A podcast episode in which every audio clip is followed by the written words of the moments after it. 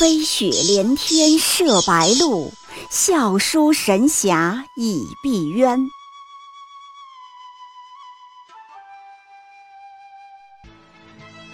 如果说古龙的小说像冰水，越喝越觉得心寒，写透了人情凉薄，那么金庸的小说就像烈酒，起初苦涩艰深，入口醇厚，回味无穷。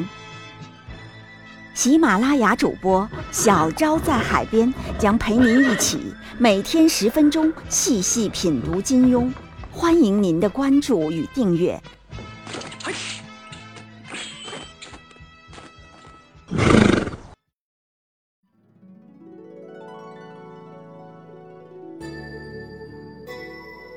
第四十八集，胡匪那最后一刀，到底劈没劈？今天小昭和大家一起聊聊刀客胡斐。关于他，金庸小说里留下了一个最大悬案，就是那最后一刀，劈不劈？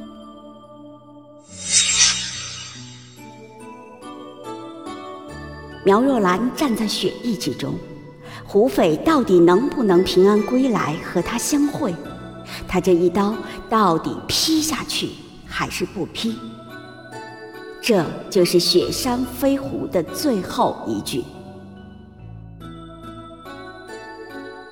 自一九五九年《雪山飞狐》完稿，胡匪这一刀已经举了六十多年了。金庸搞了个开放结局，撩拨了无数读者半个多世纪。到底批不批？胡匪是真难呐！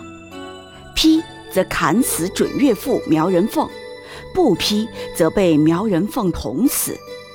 而且无论胡斐作何选择，跟女朋友苗若兰算是到头了，要么结下杀父之仇，要么就此阴阳两隔。难怪有人说胡斐这一刀应该赌气劈向老爷子才对。恰好也有不少人问过这个问题，今天就回答一下我自己的看法。先给忘了情节的你们补个课吧。胡斐和苗人凤都是雪山飞狐中的大侠，武功高强，不分伯仲。二人最后大决斗，是因为一些阴差阳错的误会。苗人凤误以为胡斐欺辱了自己的女儿苗若兰，偏偏金庸还很搞事情的把最后的决战地点放在了大雪峭壁的悬崖上，岩石盛不起两个人，电光火石间只能活一个。此时选择权在胡斐手上，先下手则生，后下手则亡。一刀之后，胡斐就将面临完全不同的抉择和人生。胡斐自己就先斗争了一番。这人曾害死自己父母，叫自己一生孤苦。可是他豪气千云，是个大大的英雄豪杰，又是自己意中人的生父。不批，自己绝无活命之望。倘若杀了他吧，回头怎能有脸去见若兰？要是终生避开他，不再相见，这一生活在世上，心中痛苦，生不如死。难不难？当真是千难万难。那我们大家直接亮答案吧。我的答案就是不批。有两方面的原因。第一，是因为侠义精神。侠义精神的范畴很广，但在金庸作品里有一个最基本的要素——牺牲精神。老爷子自己在采访里也说，侠就是牺牲自己的利益去帮助人家主持正义。换句话说，牺牲是金庸武侠的一个基本价值观。金庸江湖的每一个大侠，几乎都要经历一番牺牲认定。郭靖为护黎民百姓而牺牲在襄阳，一灯大师冒生命危险去救黄蓉，就连打铁的冯墨峰都是为了救郭靖而牺牲。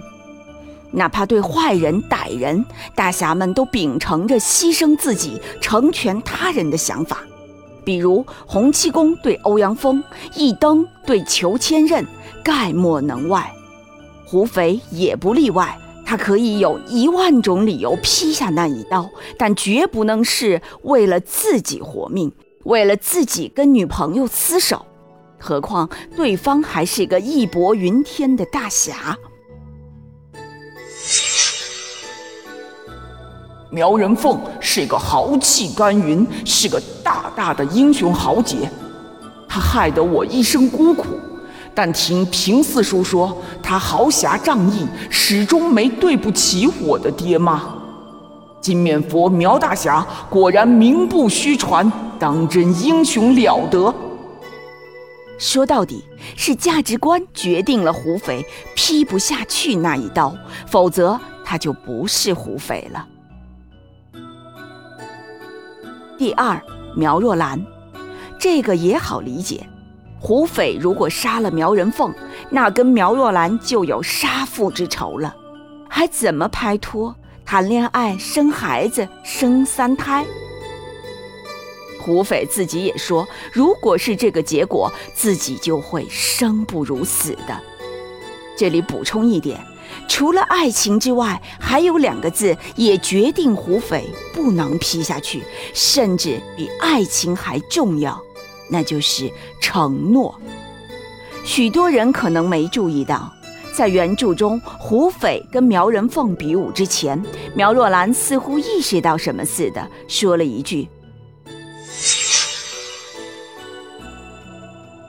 若是他恼了你，甚至骂你打你。”你都瞧在我的脸上，便让了他这一回，好不好？胡斐笑道：“好，我答应你了。”在金庸的大侠们的世界里，承诺有时候甚至比爱情和仇恨的优先级更高。郭靖因为承诺过华筝婚约，所以一度放弃过黄蓉。胡斐既然承诺让一回，那便大概率不会违背。还有一个点呀，或许可以作为胡斐不劈这一刀的佐证。在雪山飞狐还没结束的时候，老爷子就开始写《神雕侠侣》了，而杨过也碰到了跟胡斐几乎一样的困境：杀不杀郭靖？郭靖是疑似杀父仇人。而且只有杀了他，才能换来绝情丹解药，才能跟小龙女厮守。这情形和胡斐非常相似了。然而杨过踟蹰良久，好几次刀都举起来了，却硬生生没有害死郭靖，反而在蒙古大营中死战，要牺牲自己去帮助郭靖脱险。杨过挣扎后所想到的是。郭伯伯义薄云天，我若不以一命报他一命，真是枉在人世了。试想，金庸老爷子写杨过的时候，心里有没有受胡斐影响呢？很可能是有的。杨过的选择极有可能就是老爷子心中对胡斐结局的投射。以上呢，就是我觉得胡斐不会劈那一刀的理由。当然，这些仅仅都是个人猜测。就如金庸在后记里所言：“每一位读者都可以凭着自己的个性，凭着个人对人性和这个世界的看法，做出不同的抉择。行走江湖，抉择二字，恰恰是最艰难、最挣扎，但也最具魅力的事。”在这一刀的抉择之前，胡斐其实已经做出了许多重要的抉择了。他曾选择行侠仗义，冒险相救大侠赵半山；他曾经选择不为面子所动，追杀恶棍奉天南。这都是艰难的抉择。我们喜欢胡斐，喜欢他凌厉的胡家刀法，也是因为这些抉择背后看到的肝胆情谊。试想，六十多年前，金庸把那一刀的决定权交给了大家，成为创举和美谈，给每个读者提供了不同的开放式结局，可以让读者去主宰人物命运，就好像当年你真的可以决定胡斐的命运一样。这其实才是金庸最具魅力的文学特点。